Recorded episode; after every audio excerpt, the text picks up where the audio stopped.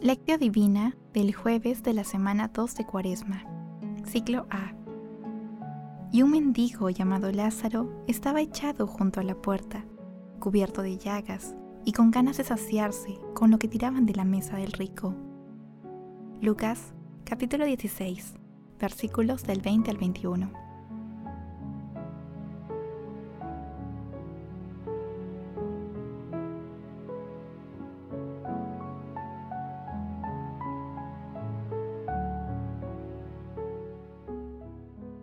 Oración inicial. Santo Espíritu de Dios, amor del Padre y del Hijo, ilumínanos con tus dones para que podamos comprender los tesoros de la sabiduría que Jesús nos quiere revelar en este día. Otórganos la gracia para meditar los misterios de la palabra y revélanos sus más íntimos secretos. Madre Santísima, intercede ante la Santísima Trinidad por nuestra petición.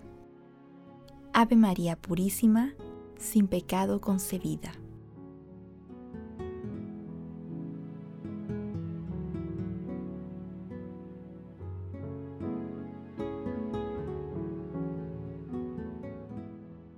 Paso 1.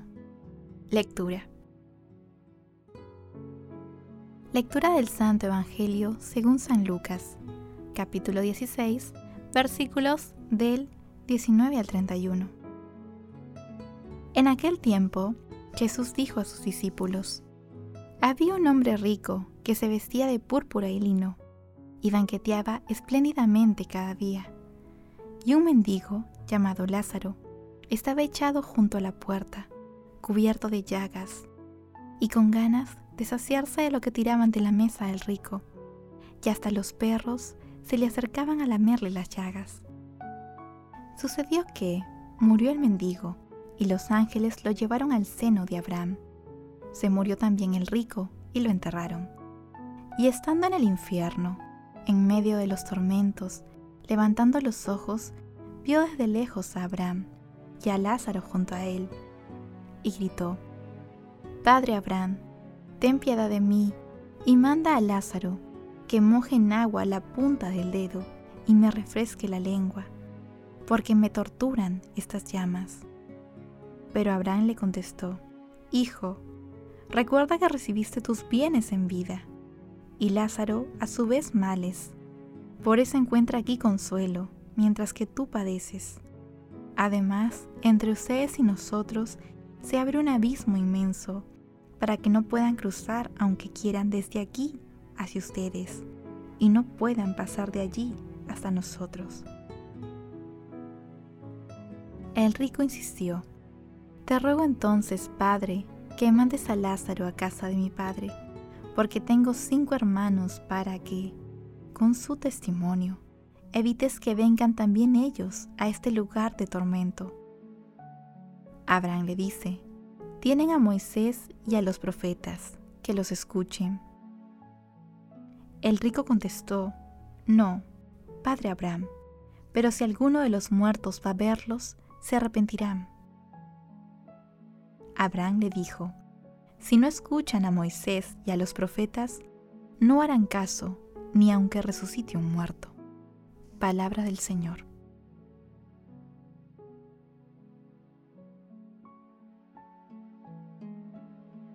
A lo largo de casi todo el capítulo 16 de Lucas, Jesús enseña sobre la incompatibilidad que hay entre el mal uso del dinero y el seguimiento a Jesús.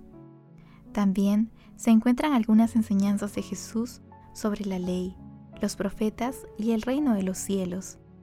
Y a continuación se reanuda el tema de la riqueza a través de la parábola del hombre rico y Lázaro, que es el Evangelio del día de hoy todos estos textos integran el capítulo 16 de Lucas. En la primera parte del pasaje evangélico de hoy, Jesús muestra cómo un hombre rico, con el corazón endurecido por el egoísmo y la soberbia, no sentía conmiseración por el estado de pobreza de Lázaro, el hombre pobre, pese a que conocía sus necesidades. En la segunda parte del texto, Jesús muestra el destino de cada uno, de acuerdo con la vida que llevaron. Por un lado, el hombre rico que hizo mal uso de sus riquezas paga con tormentos su comportamiento. Por otro lado, el hombre pobre, que sufrió mucho más en su vida terrenal, recibe el maravilloso consuelo de Dios en el cielo. Asimismo, el texto de hoy tiene muchas conexiones evangélicas, de las cuales destacamos dos. La primera es con las bienaventuranzas, ubicada en Mateos capítulo 5, versículos del 3 al 12, y en Lucas capítulo 6, versículos del 20 al 23. La segunda es con la lectura del Santo Evangelio del lunes de la primera semana de Cuaresma, que se encuentra en Mateo capítulo 25, versículos del 31 al 46. Esta lectura se conoce como el juicio a las naciones o juicio final. De esta manera, Jesús advierte sobre la imposibilidad de seguir a Dios y al dinero.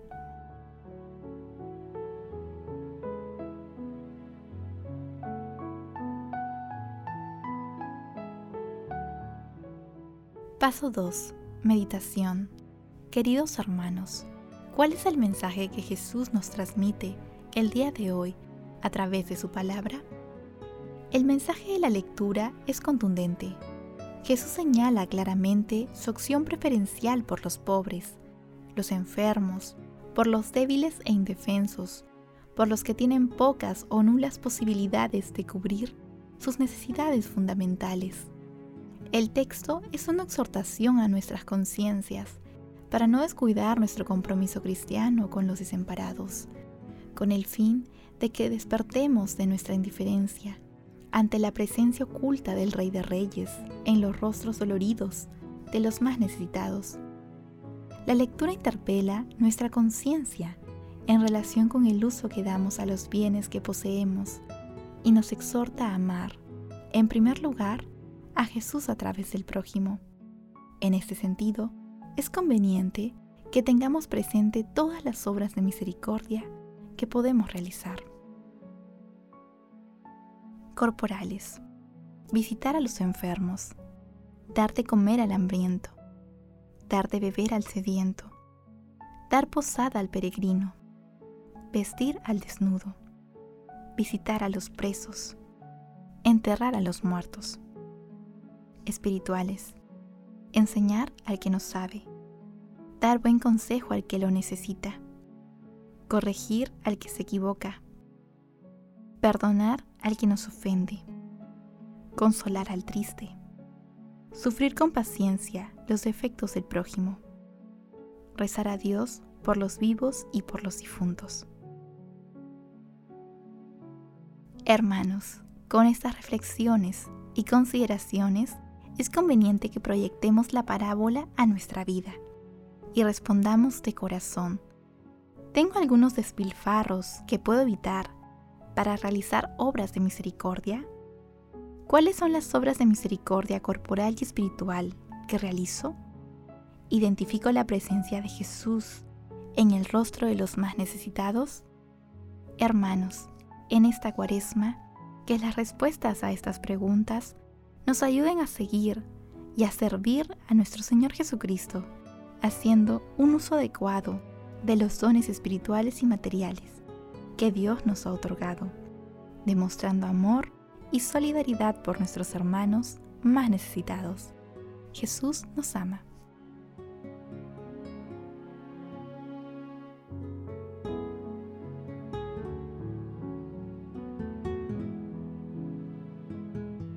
Paso 3. Oración.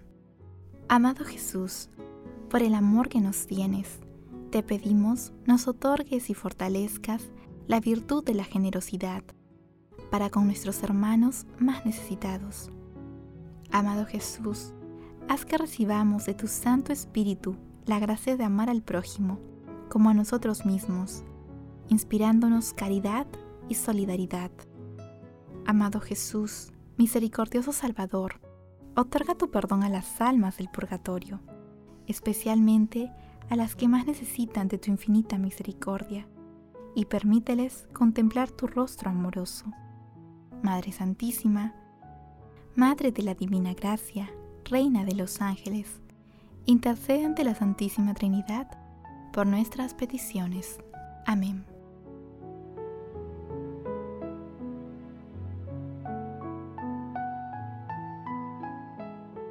Paso 4. Contemplación y acción. Hermanos, contemplemos a nuestro Señor Jesucristo con uno de los escritos del Padre Jean Corbon. En nuestro mundo hay muchos Lázaros, y no tenemos que ir a buscar muy lejos, porque los hay también aquí, en nuestro país. Nosotros somos ricos, mientras que Lázaro sufre. Lo que Jesús nos pide es que comprendamos que todo se juega en el umbral de nuestra casa, de nuestra morada. Ahí es donde yace Lázaro.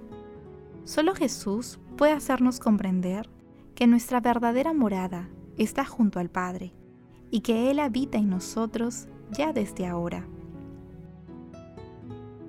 Prescindiendo de nuestra riqueza, todo lo que tenemos corresponde a los Lázaros que nos rodean. Si comprendemos que nuestra verdadera morada está ya desde ahora junto al Padre, si habitamos allí donde Cristo está con nosotros, entonces conseguiremos proyectar una mirada diferente sobre nuestros hermanos, mucho más allá de las estructuras que disponemos para aliviar su sufrimiento. Todavía más al fondo, los miraremos con la misma mirada que el Padre dirige a cada uno de sus hijos, porque, en verdad, cada uno de nosotros es también un Lázaro para los otros. Ahora bien, este Lázaro se identifica con Jesús. Esto es lo que debemos aprender a ver. Debemos tomarle tal como se presente. Su humanidad es la de Jesús. Jesús, pobre por amor, nos lo dice con toda claridad. Os aseguro que, cuando lo hicisteis con uno de estos mis hermanos más pequeños, también conmigo dejáisteis de hacerlo. Es el mismo amor. El otro a quien veo es Jesús, a quien no veo. Si no le amo, tampoco amo al Señor. El amor es el mismo. Intentemos comprender, pues, que el rico de la parábola somos a menudo nosotros, cuando todavía no hemos entrado en nosotros mismos, en nuestra verdadera morada. Ahora bien, si estamos habitados por la Trinidad, si acogemos por pura misericordia este amor que es vida, que se nos ha dado para que lo compartamos, si estamos junto a nuestro Padre, que es el Padre de todos, entonces, en la medida en que ésta sea verdad, permaneceremos en su amor, en nuestro corazón se ensanchará.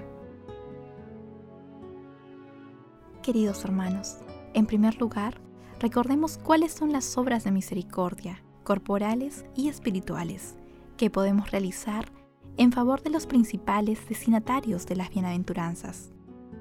Hagamos el compromiso de llevar a cabo continuamente obras de misericordia y de dar un uso adecuado a los bienes materiales y espirituales que Dios nos ha dado.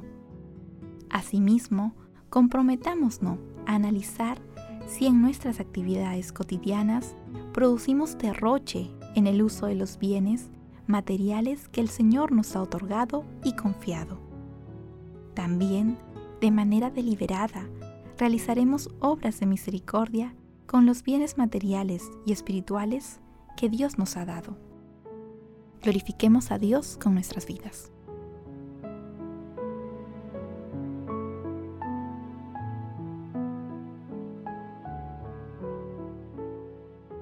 Oración final.